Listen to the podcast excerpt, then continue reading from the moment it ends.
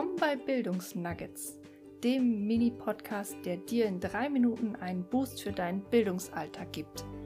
Von Timo Exner und Robin Miska.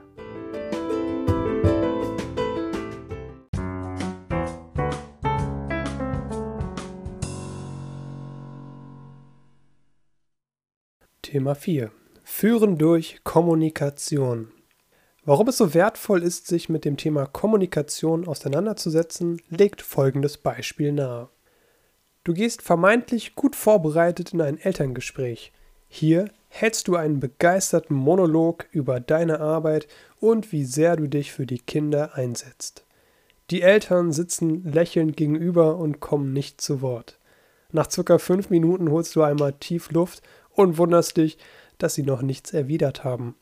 Hättest du die Eltern früher zu Wort kommen lassen, hätten sie dir vermutlich schon längst gesagt, dass sie sich lieber auf Englisch unterhalten würden. Was dieses Beispiel zeigt, ist, dass bei Kommunikation in erster Linie es um deinen Gesprächspartner und nicht um dich geht. Beziehung ist alles. Man könnte auch sagen, ohne Beziehung ist alles nichts.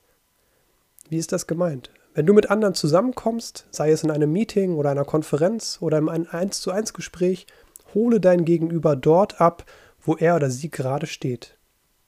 Bevor du sicher gehen kannst, dass dich dein Gegenüber versteht, signalisiere, dass du für sie bist. Was ist euer gemeinsamer Nenner?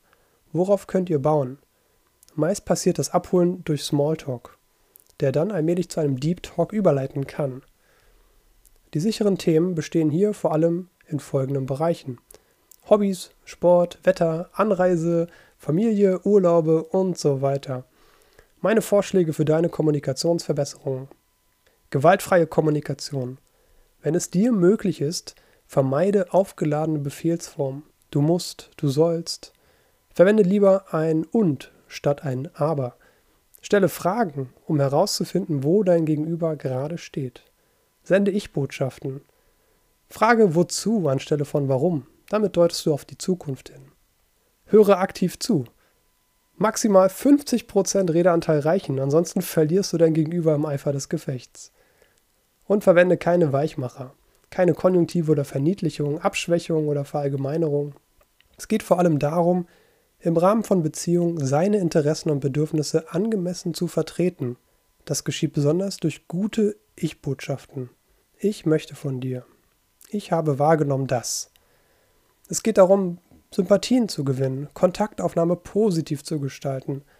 Sollte es einmal dazu gekommen sein, dass eine Kommunikation falsche Bahn gelangt ist, dann hilft der Abstand, um nach Ursachen zu schauen. Fragen hilft, um zu erfahren, in welche Richtung die andere Person gedacht hat. Ich kann mir vorstellen, dass du das so oder so gemeint hast. Richtig? Man kann nicht nicht kommunizieren. So ist ein bekannter Satz bei diesem Thema. Das machen wir uns zu Nutzen. Da ständig kommuniziert wird, kommt es vor allem darauf an, zu merken, wann man zu viel oder vielleicht zu wenig beigetragen hat. Meine Herausforderung, mein Action Step für dich heute ist, wo möchtest du deine Kommunikation auf ein positives Fundament stellen? Beispiel durch aktives Zuhören oder weniger sprechen? Eine gute Pause in der Kommunikation kann dazu führen, dass Ruhe in die Beziehung kommt. Sende ab und an ein Lebenszeichen, damit die Kommunikation nicht abbricht und ihr eure Beziehung fortsetzen könnt.